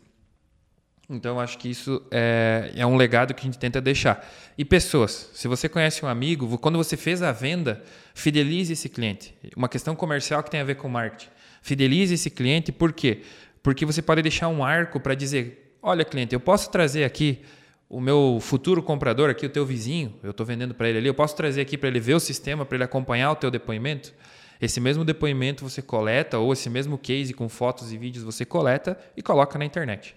Então isso não te custou nada. Custou o quê? A gasolina, o trabalho, mas isso é o trabalho que todo mundo vai ter. Então, se você for uma pessoa persistente, o objetivo vai vir. Com o marketing é persistência, continuidade. Sim, com certeza. Até mesmo na questão do guru que você falou, realmente, não, não é questão de crítica, são apenas exemplos que nós estamos citando. Até mesmo que hoje é, chove, entre aspas, aí, guru, porque é algo digital é algo que a mídia mais usada está sendo hoje é a internet, é o telefone, porque se fosse tempos atrás a gente estaria conhecendo os gurus como era é pela, pela TV, um comercial de televisão, de uma faculdade, de alguém que estava vendendo conteúdo pelo rádio, pelo jornal, que era mídia usada que era tempo atrás. Não necessariamente que essa mídia acabou, mas é que hoje o digital é muito presente. E com certeza, hoje qualquer um tem um telefone e você está procurando alguma coisa da tua área para se especializar, acaba aparecendo esse tipo de propaganda, esse tipo de anúncio. E é onde eu sempre digo também, quem não é visto não é lembrada, né? Faça Exatamente. a tua propaganda, seja no digital, seja na caixa de pizza, seja em panfleto, seja numa visita no, do seu cliente, um, um PAP, um porta a porta, numa feira agropecuária, tem que ser visto. Porque hoje é o que a gente citou, Coca-Cola está aí há anos demais. Em qualquer local que você vai, você vê uma Coca-Cola. Exatamente. A propaganda dela é muito eficaz e presente a todo momento, né? Exatamente. Usar a grande player de exemplo é o caminho. Você só precisa fazer numa escala menor. Claro que tu não vai ter um milhão de reais para investir numa TV local gigantesca. Sim. E você não precisa, o teu público talvez nem tá onde a tua a TV está chegando. Então, é, você tem que entender um pouco do meio. Se você entender de pessoas e o meio que você está, o meio que essa pessoa utiliza para comprar, é muito simples. Claro que daí tem todo um outro processo que é saber se essa pessoa tem poder de compra, saber se a tua mídia está chegando para alguém que tem capacidade de pagamento, saber se essa pessoa consegue enxergar o valor do teu produto, saber se o teu concorrente não está queimando, e os integradores vão concordar comigo que existem concorrentes queimando aí, fazer uma instalação de 30 mil reais todo o passivo e o ativo em cima de um telhado de uma casa, pessoas trabalhando, pessoas vivendo dentro de uma casa, embaixo de um, de um telhado de uma empresa, máquinas, todo o perigo estrutural que tem. E tem gente ganhando, por exemplo, hipoteticamente mil reais para fazer um projeto de 30, de 300. Então isso também não adianta. Eu até falo em um momento, e é uma coisa bem complexa, porque quem fala isso é julgado, né? Mas existem clientes que às vezes é melhor não ter. Se o cliente não enxerga muito valor no teu produto, ele não está maduro o suficiente, ele está numa parte do funil, porque eu falei o funil em três etapas, mas ele tem quase dez, e um deles é a maturidade desse cliente. Por vezes o cliente vem e volta te pedindo orçamento, orçamento, orçamento para ver se o preço baixou ou ele não tem confiança de comprar em outro lugar que é mais baixo, ou às vezes ele compra e depois ele te contrata para resolver coisas que deram errado. Então é muito importante entender que às vezes tem clientes que é melhor não ter naquele momento, porque como o mercado ainda está começando, tem muita possibilidade. Tu não precisa ser ansioso é, e pegar todos os clientes para não deixar o concorrente crescer. Esse mercado tem muito sol para todo mundo. É, tem muito telhado, muita unidade consumidora. No Brasil, hoje são 86 milhões de unidades consumidoras. É, isso é muita coisa. Tem muita gente que precisa de solar. E com certeza eu sei, eu sei, só adiantando alguma coisa aqui, mas eu sei que você vai falar na sua mentoria também, porque faz parte do marketing, Rugles. É, é o famoso nicho, subnicho, Avatar, que não é aquele bichinho azul do filme. Isso. que o integrador precisa, talvez não que ele precise necessariamente conhecer tudo isso, mas que ele pelo menos tenha alguma base para que, se ele venha contratar uma agente de publicidade, alguém para fazer um marketing para ele, que ele tenha alguma base de cobrança, pelo menos. Ó, tá indo no nicho certo, você está procurando meus clientes no local certo, o avatar, a gente está tá indo na direção correta.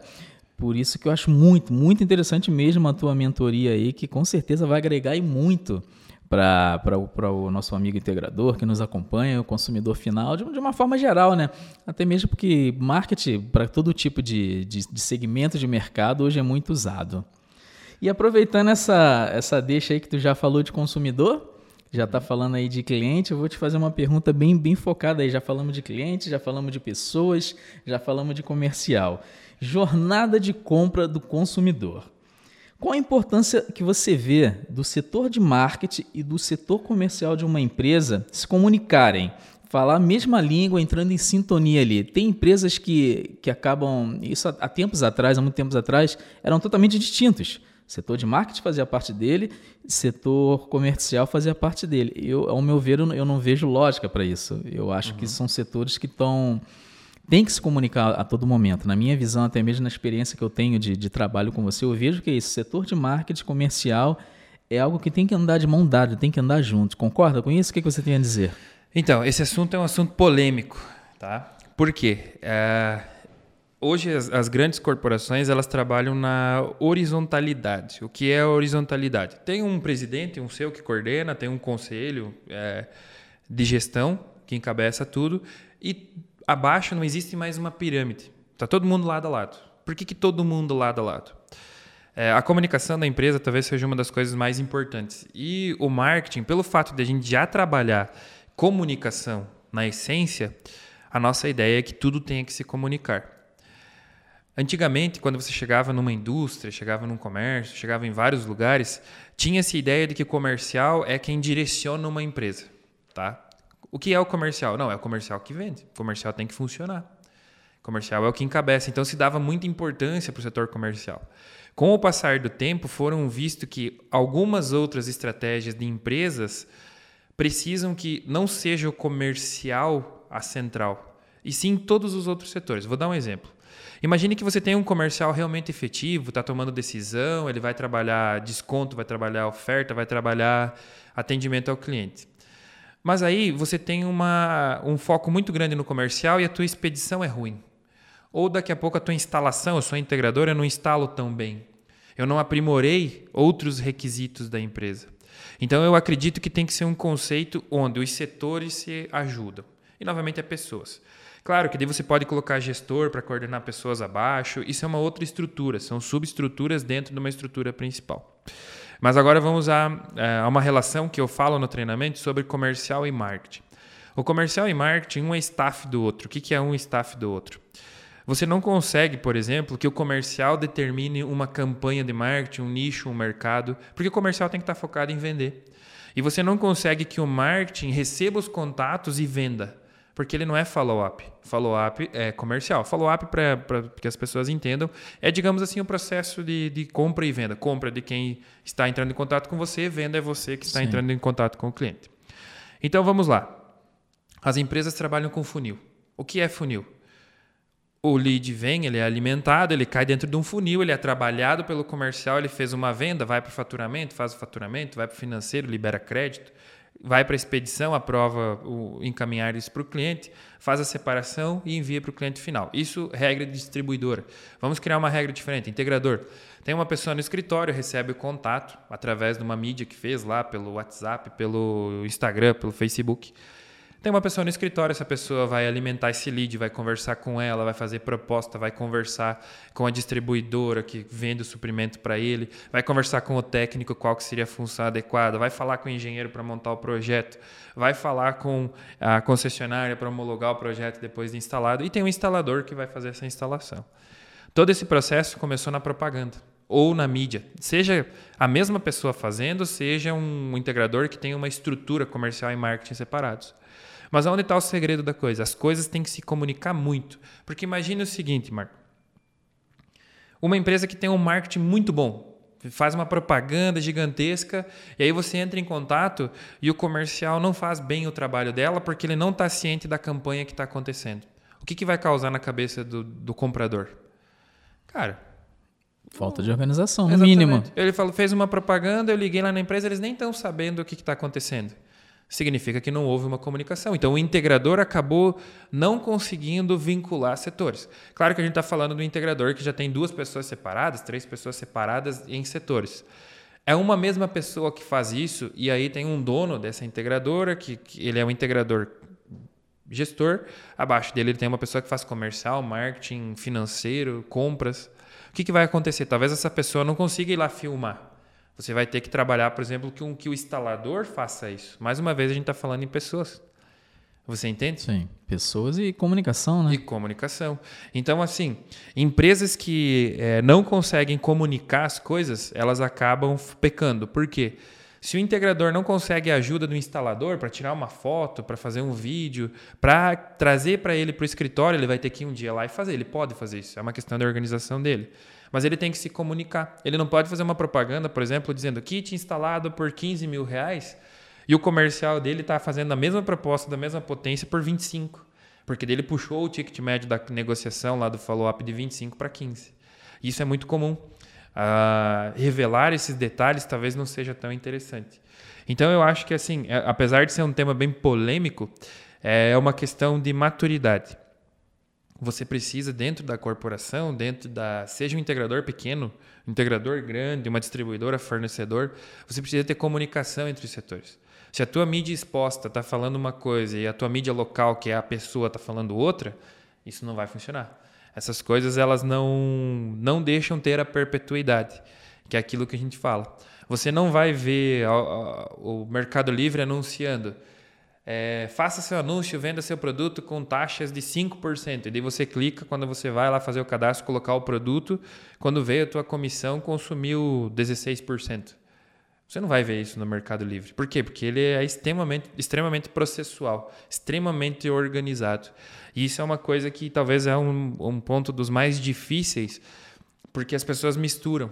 Eles acham que a pessoa que faz propaganda está fazendo naquele momento, vai lá, coloca, coloca aí é, tal potência, 5 kW pico, 5 mil reais. Mas você já atualizou a tua tabela, o teu fornecedor já te mandou outro preço, a coisa já está diferente, hoje está 8. Atualizou esse preço, está com uma margem melhor, tu tem mais custo para trabalho, teu markup está diferente. O que, que vai acontecer? Você está comunicando uma propaganda de 5 e o comercial está vendendo algo por 8. Não vai funcionar.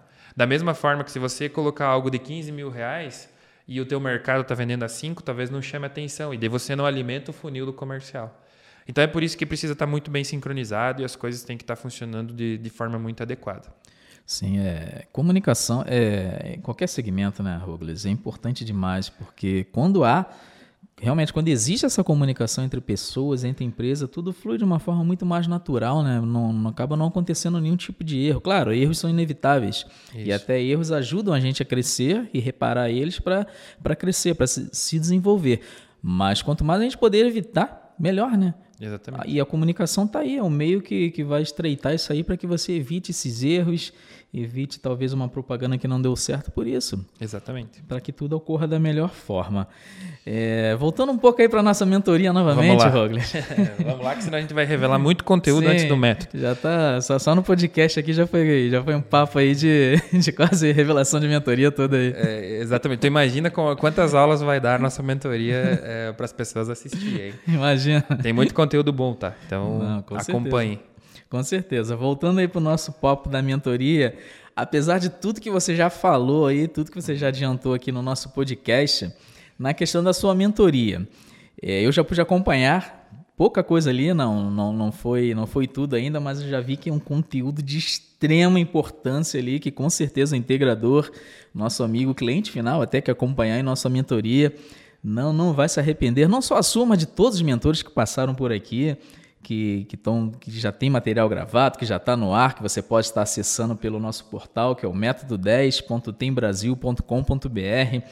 Todos os mentores que passaram aqui é um conteúdo de extrema importância e o teu não seria diferente, Douglas. E de acordo com tudo que a gente conversou aqui nesse, nesse bate-papo aqui, o que, que, você pode estar adiantando aí? Só dá um spoilerzinho, não fala tudo também não, né? Senão ninguém vai querer ver, né? O pessoal tá. tem, que, tem, tem que sentar e acompanhar. Exatamente. Então, assim, é, primeiro de tudo, né, falando em nome do setor, falando em nome da, da empresa, da Tem Brasil, a gente gostaria de agradecer as pessoas que já estão acompanhando o método, tá? É, nós já atingimos aí mais de 60 mil visualizações nas plataformas de conteúdo que a gente colocou. A gente já bateu mais de 250 mil visualizações no conteúdo técnico e na parte de drone, a parte de dimensionamento. A gente sabe que não é, é quando a gente convidou os mentores e também é, já de antemão agradecendo a participação deles, nenhum deles cobrou valor para participar. Todos eles vieram de, de, pelo projeto porque esse projeto ele não termina, tá? Ele é, é ele é perpétuo também. É bacana é. deixar isso claro, né? Porque às vezes a gente acha que, que as pessoas, ah, tá, tá fazendo isso tudo aí, deve estar tá ganhando alguma coisa mais. Não, foi de extrema doação mesmo. Exatamente. Os mentores vieram aqui extremamente se doaram para a entrega desse conteúdo de altíssimo valor, né? Exatamente. Isso é o, é o primeiro ponto, tá? A gente conseguiu fazer com que pessoas da comunidade entendessem que a gente precisa aprimorar o meio. O método 10 é o quê?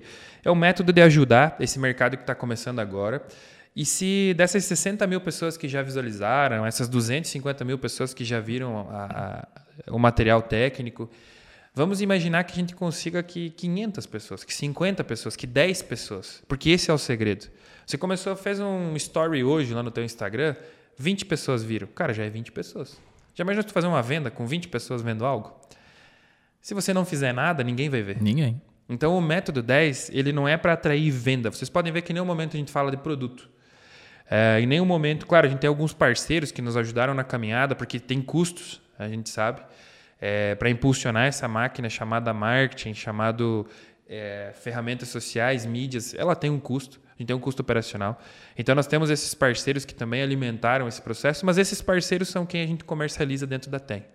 É, a gente não vendeu cotas, a gente não fez nenhum processo desse. A gente apresentou um projeto para esses profissionais, para essas empresas, para essas marcas, e elas toparam esse projeto conosco. E aí o que acontece no meio de tudo isso? Nós temos os mentores.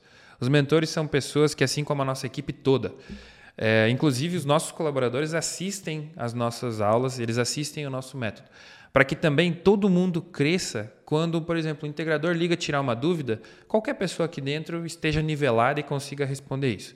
Porque estudar, se aprimorar, fazer cursos, a internet, a internet é gratuita para o usuário. Então, basicamente, você só precisa de esforço do teu tempo. Tá? E se aprimorar é um crescimento. E aí, mais uma vez, a gente depende de pessoas.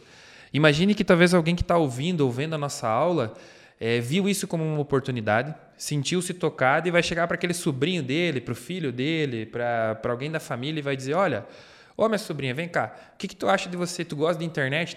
Tu é prática aí para fazer foto, vídeo, é desinibida? Que tal tu começar a fazer isso aqui? Ó? Tem essa mentoria, dá uma olhada aqui e depois disso vai consumir conteúdo na internet. Tem muita gente ensinando a fazer tudo. Tu pode pesquisar topo de funil, que a gente já conversou aqui Sim. um pouco.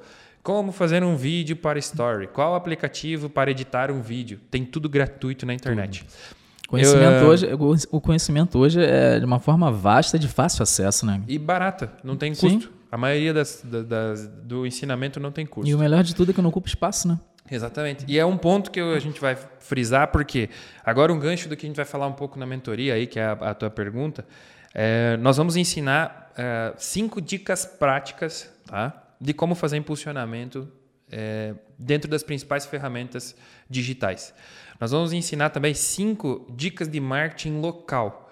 Como você pode fazer, como você pode aprimorar a tua venda, por exemplo, usando a caixa de pizza. Tá? Nós vamos falar também sobre seis dicas matadoras de como se comunicar. Nós também vamos falar sobre como montar uma proposta eficiente. Nós vamos falar um pouquinho sobre payback. A gente vai falar sobre mídias alternativas, grupos de WhatsApp, como permanecer, é, ter consistência na internet como produzir conteúdo orgânico, como trabalhar com tráfego pago. E aqui, é, por que eu volto a pessoas? Todo esse conteúdo, ele não partiu só de mim. A gente conversa muito dentro do setor, Marco Andrade, Bruna, é, Alan, Alessandro, Eliezer, outras pessoas que fazem parte disso. A gente trabalha com outras pessoas dos setores, muitos outros setores. Porque todo mundo tem um pouco de marqueteiro, vamos trazer um arco lá do começo. Sim. E aí, por exemplo, a gente teve os profissionais aqui, o Fernando, o Marcelo, que trabalham aqui dentro, na parte da mecânica, e nos ajudaram aqui a formular os cenários. Quando eles estavam formulando, eles também deram ideia. Por que vocês não usam isso? Por que não usam essa luz? Ah, eu vi tal coisa acontecendo tal, de tal jeito. Isso que é bacana, né, cara? Exatamente. Quando você for montar o, o método 10, talvez ele seja um start. É, principalmente na parte de marketing, assim como você falou, a gente agradece a todos os outros mentores que participaram, mas talvez o método 10 na parte de marketing ele seja um start para uma coisa. E por que que ficou por último? Um start por último, mas qual que é essa ideia? Porque logo depois, na sequência, a gente vai ter uma live ao vivo é, que vai sortear então os dois kits que vão ser para uma instituição de caridade e um kit para o integrador. E a gente vai lançar nesse dia um projeto, que é o projeto de acompanhar o integrador, acompanhando todas essas etapas anteriores ao evento do marketing. E aí, nesse dia do evento do marketing, a gente vai ensinar técnicas que imagine que 5 mil pessoas vão ver e 10 pessoas, 10 integradores, vão querer começar um plano para a empresa deles de marketing através disso. Ah, vamos começar a fazer um vídeo. Ó, tu viu ele falando de Instagram, tu viu falando ele de Google Ads, Facebook Ads, Instagram Ads. Então, eu acho que esse é o legado, esse é a perpetuidade. Talvez daqui a 5, 10 anos as pessoas vão estar tá vendo nossos vídeos, vão estar tá vendo vídeo de outras empresas. A gente tem alguns parceiros. A gente vai listar esses parceiros porque é legal também que as pessoas conheçam. E eu acho que o, o método 10 na parte de marketing tem a ver com isso, tem a ver com pessoas desde sempre. Porque a gente precisou muito de pessoas. Precisou de pessoas para gravar, pessoas para editar, é, pessoas para montar o estúdio, pessoas para movimentar coisas de um lado para o outro, pessoas que tiveram que fazer as compras que a gente utiliza aqui dos elementos, pessoas que tiveram que faturar pedidos. A campanha gerou vendas aqui para dentro, isso hum, involuntariamente, sim. é outro efeito que a gente vai falar, o efeito manada. Então, Eu acredito que o método 10 é perpetuar talvez essas, esses 17 anos de história, 18 de marketing, talvez os nossos 5, 6 anos já que a gente tem de marketing, e entregar para as pessoas um conteúdo resumido dessa experiência. Talvez não seja é, dizer que a gente está certo no que a gente faz, porque a gente não tem essa arrogância ou prepotência de dizer que é melhor que ninguém. E a gente sabe que vai receber crítica, vai ter um integrador que vai falar: ah, mas ele está falando isso por causa disso, essa realidade não é a realidade de campo. Mas vocês podem ter certeza que a gente já passou por muitas, inclusive uhum. é, teve um dia que a gente foi um dia de chuva numa praça que estava sendo reformada, cheia de barro, e a gente fez um evento num frio que devia estar o quê? Zero graus. para menos. Para menos, numa cidade com o quê? 1.300 habitantes. Por aí. Devia ter 10 pessoas na rua. E na época a gente vendeu quase 60 planos. E então o nosso produto eram planos, eram recorrência. Então quando você não acredita no projeto, é claro que você não vai ter persistência. Você vai estar simplesmente na inexistência. E eu acho que esse é o foco. Se as pessoas olhar o método 10, não olhar para, ah, o método 10 foi passado pela TEM Brasil, talvez não é nem esse o legado, mas olhar para o método 10 e dizer assim, cara, eu vou começar a fazer um pouco de diferença e eu não vou ligar se num dia você pode ter oito pessoas que viram o teu story. Se você postar mais um, aquelas oito pessoas que já receberam, a inteligência, o código-fonte, por exemplo, do Instagram, vai apresentar de novo você na frente da fila para elas. Então você persistiu, a pessoa hoje 8 viu, amanhã 16 viram. E aí aquele primeiro, já mais duas pessoas viram, se tu postar um terceiro, já vai ter mais alguém vendo. E aí você posta conteúdo, conteúdo, conteúdo, conteúdo, e lá no meio do nada uma propaganda. Depois você patrocina. Então a pessoa já viu alguns stories, viu uma propaganda tua. Daqui cinco, seis dias tu fez um patrocinado, no meio de outras interações, quando você patrocina, não aparece a tua bolinha de story o teu patrocinado vai aparecer no meio de outros, de outros stories de que a pessoa é amiga. Então tu não vai ficar fazendo só propaganda, tu vai postar conteúdo interativo e tu vai colocar o patrocinado. Então esse efeito é o efeito de causar. Hoje você faz 8, amanhã 16, depois 10, depois 2. Mas tu não desiste, porque talvez tenha um que está te acompanhando desde o início que vai ser o teu cliente. Então, o método 10 é, ensina a perpetuidade, ensina os arcos que você vai ter com marketing, com comercial, e também ensina uma questão que é a persistência. Se você quer ser um inexistente, talvez você vai ter sucesso. Mas é bom que você comece a olhar para os grandes players e imagine que se ele for um, é, um inexistente, como isso vai funcionar? Persistência e ainda, ainda acrescento mais a resiliência, né, Roglic? É, exatamente. Porque caiu uma vez, levanta, não deu certo. É o que você falou. Hoje você postou um history, duas pessoas viram, tá, continua. Continua. Hoje são duas, amanhã são quatro, depois é oito. Daqui a pouco você já está patrocinando o teu history e assim vai. É, ninguém começa grande, ninguém Exatamente. começa gigante. Isso aí. Todo mundo tem um início, todo mundo tem, tem um princípio, ninguém já começa extraordinariamente grande. Até mesmo porque não cria uma base. E você precisa ter essa base, você precisa ter uma experiência, precisa ter toda uma base. E seguir na tua linha ali. Se, se a tua linha de, de raciocínio é essa, não se desvia. Exatamente. Porque se você tá, daqui a pouco tá, tá, tá, tá tirando para um lado, tá tirando para o outro, cara, não tem. Não tem, não tem um direcionamento. Isso. Realmente fica, fica bem complicado aí para progredir. Isso aí.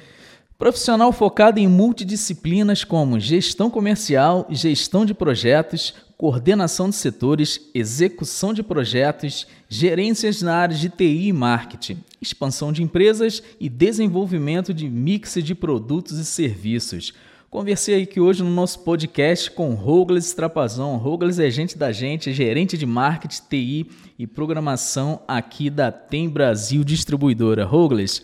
Rougles, eu, Marco Andrade, mais uma vez aí é, agradeço muito aqui em nome da Tem Brasil, não só em nome da Tem Brasil, mas em meu nome também, por toda a nossa trajetória aí, não só de, de, de, de conhecimento de trabalho, mas de amizade, já que a gente já, já, já perpetua aí, por esse tempo que a gente se conhece. Agradeço muito por esse, por esse bate-papo aqui, que é uma conversa bem descontraída aqui que nós tivemos, até mesmo que a gente já já está na área e já conversa bastante sobre isso, sobre o dia todo, e aqui a gente apenas apenas é, expressou o que a gente fala durante o dia a dia nosso aí de trabalho aqui na Tem Brasil, né? Exatamente. Muito obrigado aí, Rogles, que a sua mentoria seja de extrema importância, como de todos os outros mentores aí foram. Tenho certeza que a sua também vai ser aqui para os nossos amigos integradores.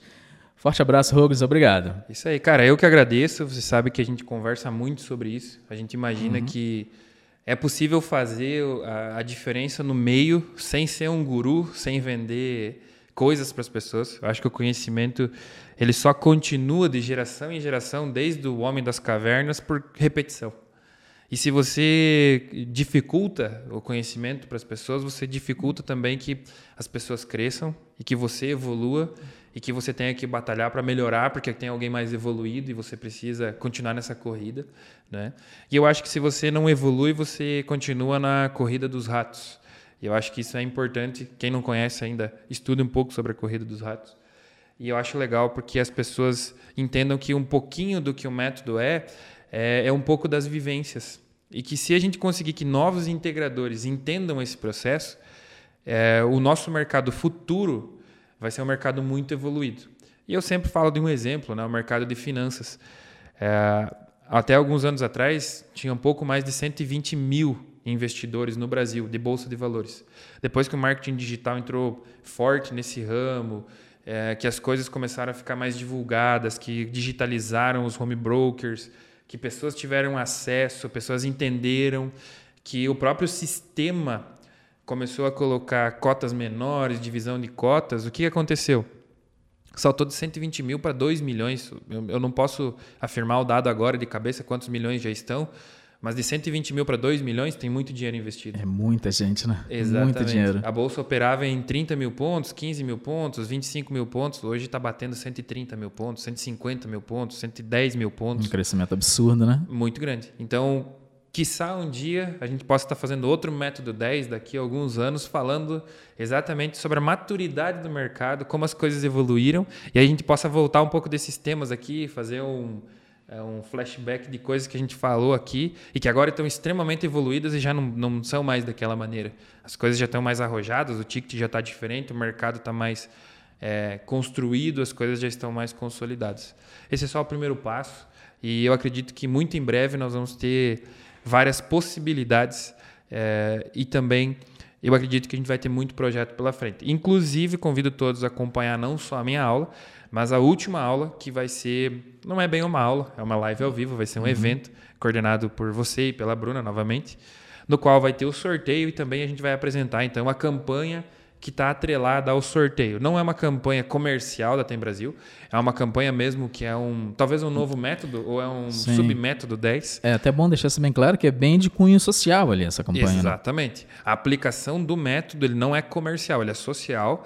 E no final a gente vai acompanhar os integradores para executar o método 10 utilizando é, algumas estratégias. É por isso que eu convido a todos e quem quiser compartilhar isso com outras pessoas também é, que venha conosco e a gente se vê em breve. Agora, com certeza, o, o Papo 10 vai ao ar antes da, da minha mentoria. E eu convido todos para acompanhar o Papo 10 e depois acompanhar o Método 10. Inclusive, tem outros conteúdos disponíveis, tá? Uh, no site método10.tembrasil.com.br. Lá você encontra todas as aulas que já passaram e também no papo10.tembrasil.com.br você encontra também os podcasts anteriores dos outros mentores que vieram antes é, da minha presença aqui, para que também possa acompanhar esse conteúdo riquíssimo, é, 100% gratuito e que é, é, baseado em experiência. Todas as pessoas que estão ali têm muita experiência nesse mercado.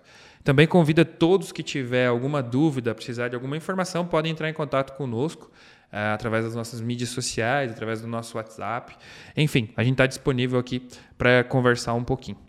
Deixa aqui registrado também, Douglas, que de, durante essa trajetória de, de, de, vida aí que nós temos de trabalho junto, que esse é um dos, um dos trabalhos aí que eu tive mais prazer em, em realizar, junto aí ao, ao, seu lado, diante de toda a nossa trajetória aí no marketing, com certeza me, me gerou uma satisfação imensa que foi estar realizando esse o nosso projeto, o Método 10, o nosso podcast, é, deixo de antemão também um abraço aqui a toda a nossa equipe aí de marketing, Isso. a Bruna, o Eliezer, Alan, Alessandro, toda a galera, todos os colaboradores. É difícil citar o nome de todo, de mundo, todo mundo, né? Que é né? muita gente, mas o que vem na cabeça assim de início, mas que como você falou, não é, não é um projeto só nosso do marketing, só do TI ou só da programação, é de toda uma empresa, de todos os colaboradores que se doaram aqui que ajudaram em tudo, o Fernando, Marcelo, em toda a construção dos cenários, Isso. pessoal do comercial que se empenhou em fazer excelentes vendas aí, pessoal do financeiro faturando, isso. expedição trabalhando aí a, a, full, a, full, time, né? Isso, isso aí, a Galera, né? quase que 24 horas aí. É, é bacana ver isso. E, e isso para mim, assim, é uma satisfação muito grande, porque... E além de tudo, é um projeto que é inteiramente grátis, cara. Exatamente. 100% online, 100% gratuito, que você pode estar acessando ali, vendo, ganhando esse conteúdo aí de extrema importância. Muito obrigado, Rogler. Mais uma vez eu agradeço aí pelo nosso bate-papo e pela nossa amizade aí. E como eu sempre digo, tem Brasil, o futuro, o futuro é, hoje. é hoje. Obrigado. Valeu, cara. Abraço. Valeu.